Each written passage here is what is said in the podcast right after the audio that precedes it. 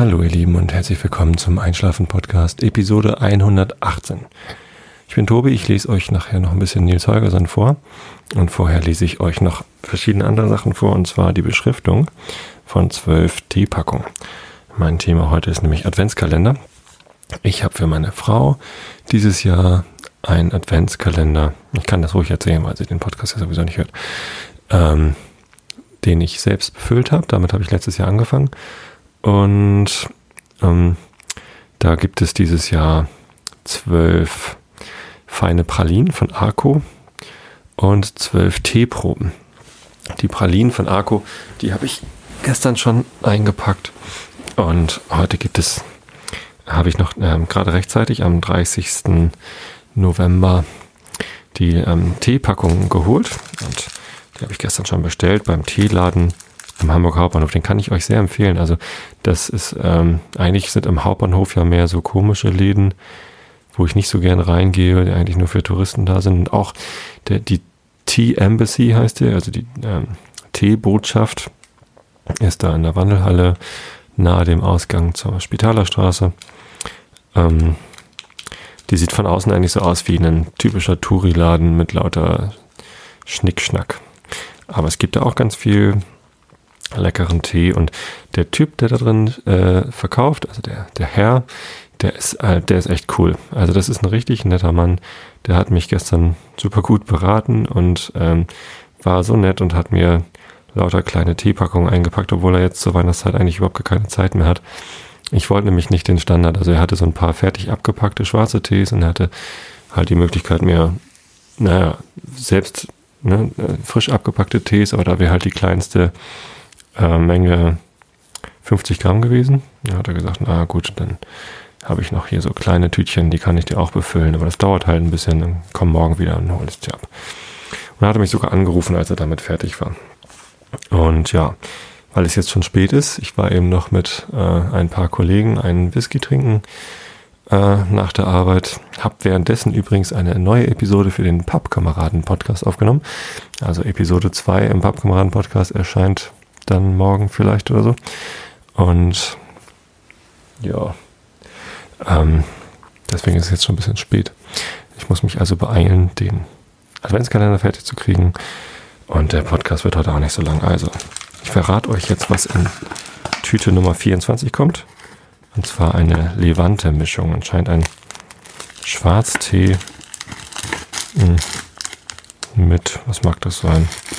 Keine Ahnung irgendwas aromatisiertes. So, schwupp. Tütchen 24 ist fertig. Jetzt kommt 22. Oh, Kräutertee. Äh, Beerenkräuter. Also mit IE, nicht mit A-Umlaut. Beerenkräuter. So. Ähm, Tüte 20. Ich habe die ungeraden Zahlen habe ich mit den Arco-Pralinen befüllt und jetzt die geraden befülle ich mit Tee. Was gibt es denn da? Frühlingssenschein, Grüntee mit frühlinghaften Blüten. Hm, Kriege ich ja fast Lust, einen Tee zu trinken. Wenn ich das alles so lese. Nummer 18. Was kommt denn in Nummer 18 rein? Bouquet Royal. Früchtetee. Rote Früchte. Ich glaube, das mag meine Frau gar nicht so. Na, macht nichts. Also wenn das hier irgendjemand hört, der meine Frau kennt, du zum Beispiel, Margret, dann ähm, erzähl es bitte nicht weiter. Meine Frau hat es nämlich nicht. Soll ja schon noch eine Überraschung kriegen von dem Adventskalender. Vielleicht sollte ich lieber aufhören zu sagen, was an welchen Tag reinkommt. Ja, jetzt habe ich damit angefangen. Nummer 16. Santa-Tee oder Sauta-Tee. Man riecht echt wenig durch diese Plastiktüten durch. Hm. Wahrscheinlich Schwarztee aromatisiert mit irgendwas, keine Ahnung. Nummer 14. Was gibt's denn da? Das ist heute mal eine wirklich langweilige Episode, ne? Wobei, also dieser Tipp mit dem Teeladen, der ist schon ernst gemeint. Gebrannte Mandel. Da sind tatsächlich gebrannte Mandeln drin. Das ist doch, kann doch kein Tee sein. Was ist das denn? Das würde ich nicht aufkochen, glaube ich, sonst würde ich eher essen, was ich hier sehe. Hm. Naja, was soll's. Rein damit. Nummer 8. Hm, also die Tütchen ein bisschen durcheinander gekommen. Äh, was haben wir denn da noch? Wintertraum. Sehr schön, Wintertraum, ein Früchtetee.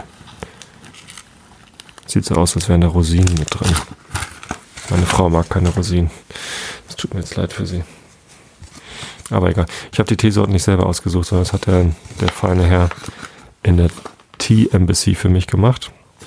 Das äh, kam mir sehr entgegen. Musste ich da nicht so lange stehen. Ist also Abendrot Kräutertee. Kommt in Nummer 6. Wenn wir uns irgendwann treffen, muss ich euch abfragen. Nummer 4. Ich glaube, er hat mir gar keine zwölf Tütchen gemacht. Irgendwas fehlt hier. Nummer 4 wird Sencha Mandelsahne. Mhm. Eigentlich wollte er mir drei aromatisierte Schwarztees, drei aromatisierte Kräut, äh, drei Kräutertees, drei Früchtetees und drei Räubuschtees machen. Kräuter, Vanille, Lemon. Kommt in die zwei. Das wird dann der, der erste Tee, den sie findet. So, hier ist die 12.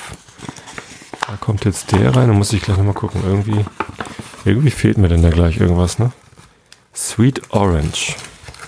Sweet Orange in die 12. Oh ja, der riecht auch nach Orange. Da kommt ordentlich was durch. So, die 10 ist noch frei. 2, 4, 6, 8, 10, 11. Ich habe nur 11 Tüten. Hm. Hm. Das ist ja doof.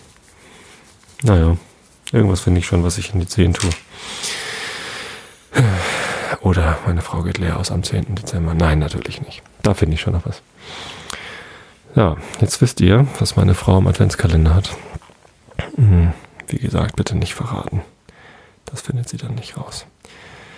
Ähm, ja, und weil es jetzt schon so spät ist, äh, will ich mich jetzt auch gar nicht so tief vergraben. Ihr könnt, wenn ihr Einschlaffolien habt, einfach mal den Pappkameraden-Podcast anhören. Ähm, wir sitzen zu viert im Alex. Das ist da im Alster-Pavillon in Hamburg. Trinken Whisky und erzählen was. Ähm, es war teilweise ganz witzig, aber möglicherweise findet ihr es streckenweise auch eher langweilig und könnt dabei einschlafen. Das wünsche ich euch.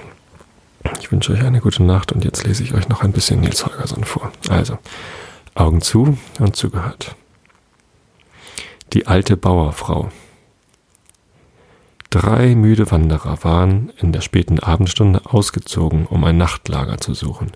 Sie zogen durch einen ärmlichen und schwach bebauten Teil des nördlichen Smallland, aber dass sie einen Ruheplatz, wie sie ihn sich wünschten, finden könnten, hätte man doch meinen sollen, denn sie waren keine verwöhnten Leute die weiche Betten und feine Stuben verlangten. Hätte nur einer dieser langen Bergrücken einen Gipfel, so steil und hoch, dass kein Fuchs an einer der Seiten hinaufklettern kann, so hätten wir einen guten Schlafplatz, sagte einer von ihnen. Wäre da nur kein Eis auf einem der großen Moore, und wäre es nur so sumpfig und nass, dass sich kein Fuchs da hinaufwagte, so wäre das hier auch ein gutes Nachtquartier, sagte der zweite.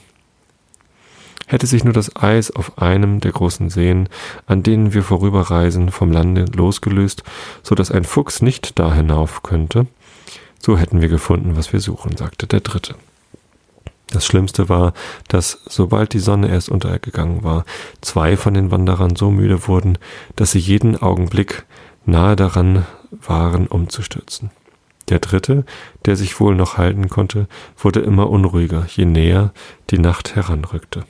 Es ist doch ein Unglück, dachte er, dass wir in ein Land gekommen sind, wo die Seen und Sümpfe zugefroren sind, so dass der Fuchs überall hinkommen kann. An anderen Stellen ist das Eis ja schon aufgetaut, aber jetzt finden wir scheinbar oben in dem allerkärtesten Smallland, wohin der Frühling noch nicht gekommen ist. Jetzt sind wir scheinbar oben in dem allerkältesten Smallland. Ein OCR-Fehler. Ich weiß wirklich nicht, was ich tun soll, um einen guten Schlafplatz zu entdecken. Wenn ich keine Stelle finde, die gut beschützt ist, so haben wir Reineke Fuchs morgen hier. Er sah sich nach allen Seiten um, aber er sah keinen Ort, wo sie einkehren konnten. Und es war ein dunkler, nasskalter Abend mit Wind und Sprühregen. Mit jedem Augenblick, der verging, wurde es unheimlicher und scheußlicher um ihn her. Es mag wunderlich erscheinen, aber die Reisenden hatten gar keine Lust, sie auf einem Gehöft um Unterkunft zu bitten. Sie waren schon an vielen Dörfern vorübergekommen, ohne an eine einzige Tür anzuklopfen. Nicht einmal mit den kleinen Hütten am Waldesrande, die arme Wanderer so gern antreffen mögen, wollten sie etwas zu schaffen haben. Man könnte sich fast versucht fühlen zu sagen, es schadet ihnen gar nicht, dass es ihnen so schlecht erging, wenn sie nicht um Hilfe bitten wollten, wo Hilfe zu erlangen war. Aber schließlich, als es so dunkel geworden war, dass der helle Streif am Horizont fast verschwand und die beiden, die des Schlafes bedurften, sich wie im Halbschlaf bewegten, kamen sie an einen Bauernhof, der ganz allein, weit entfernt von allen Nachbarn lag. Und nicht genug damit, dass er so einsam lag, er sah auch so aus, als sei er ganz unbewohnt.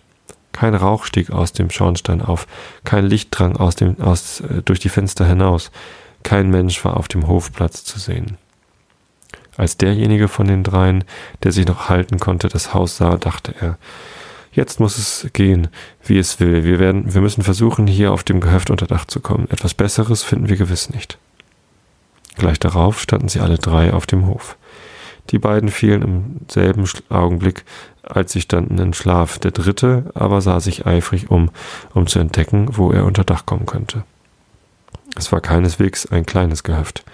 Außer Wohnhaus, Pferdestall und Kuhhaus waren da lange Seitenflügel mit Scheuern und Tennen und Vorratskammern und Geräteschuppen. Aber es sah alles schrecklich heruntergekommen und verfallen aus. Die Mauern waren grau und moosbewachsen und machten den Eindruck, als wenn sie einstützen wollten. In dem Dach waren gaffende Löcher und die Türen hingen schief auf zerbrochenen Hängen. Es war offenbar lange her, seit jemand dort auf dem Hofe daran gedacht hatte, auch nur einen Nagel in eine Wand zu schlagen. Indessen hatte der, der wach war, ausfindig gemacht, welches von den Häusern der Kuhstall war. Er rüttelte seinen Kameraden, Reisekameraden auf und führte sie an die Stalltür. Die war glücklicherweise nur mit einer Krampe geschlossen, die er mit einem Stock leicht in die Höhe heben konnte. Er atmete schon erleichtert auf bei dem Gedanken, dass sie bald in Sicherheit sein würden. Aber als die Stalltür mit einem lauten Kreischen aufsprang, hörte er eine Kuh brüllen. Kommt meine Herrin endlich? sagte die Kuh. Ich glaubte nicht, dass ihr noch die Absicht hättet, mir heute Abend Futter zu geben. Der Wache blieb erschreckt an der Tür stehen, als er merkte, dass der Kuhstall nicht leer war. Aber er sah bald, dass da nur eine einzige Kuh war und drei, vier Hühner, und da fasste er wieder Mut. Wir sind drei arme Reisende, die gern über Nacht eine Unterkunft finden wollen, wo uns kein Fuchs überfallen und keine Menschen uns fangen können, sagte er. Wir möchten gern wissen, ob sich dieser Ort für uns eignen könnte. Ich kann es mir nicht anders denken, antwortete die Kuh. Die Wände sind ja freilich schadhaft, aber noch kann der Fuchs nicht dahin durch, und hier wohnt niemand als eine alte Frau, die wahrhaftig keine Kräfte hat, um jemanden gefangen zu nehmen. Aber wer seid ihr denn? fuhr sie fort, indem sie sich in ihrem Stand umdrehte, um die Neuangekommenen zu sehen. Ich bin Nils Holgersen aus Westbemmenhög. Ich bin in einen Kobold verwandelt, erwiderte der erste der Eintretenden und ich habe eine zahme Gans bei mir, auf der ich zu reiten pflege, und eine Graugans. So seltener Besuch ist noch nie über meine Schwelle gekommen, sagte die Kuh. Und ihr sollt willkommen sein, wenn ich auch lieber gesehen hätte, dass es meine Herren gewesen wäre, die käme, um mir mein Abendbrot zu geben. Der Junge half nun den Gänsen in den Kuhstall hinein, der ziemlich groß war, und stellte sie in einen leeren Stand, wo sie augenblicklich einschliefen. Sich selbst machte er ein kleines Bett aus Stroh und hoffte, dass er bald ihrem Beispiel folgen würde. Aber daraus wurde nun nichts, denn die arme Kuh, die ihr Abendbrot nicht bekommen hatte, konnte keinen Augenblick ruhig sein. Sie rüttelte an der Halskette, bewegte sich in dem Stand hin und her und klagte, dass sie so hungrig sei. Der Junge vermochte kein Auge zu schließen. Er lag da und nahm in Gedanken alles durch, was ihm in den letzten Tagen begegnet war. Was das nun aber ist, das erzähle ich euch dann ein nächstes Mal.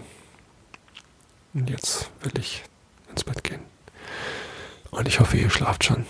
Tut mir leid, dass es eine kurze Episode ist, aber wie gesagt, wenn euch das zu kurz ist, es gibt eine neue, Einschla eine neue Pappkameraden-Podcast-Episode.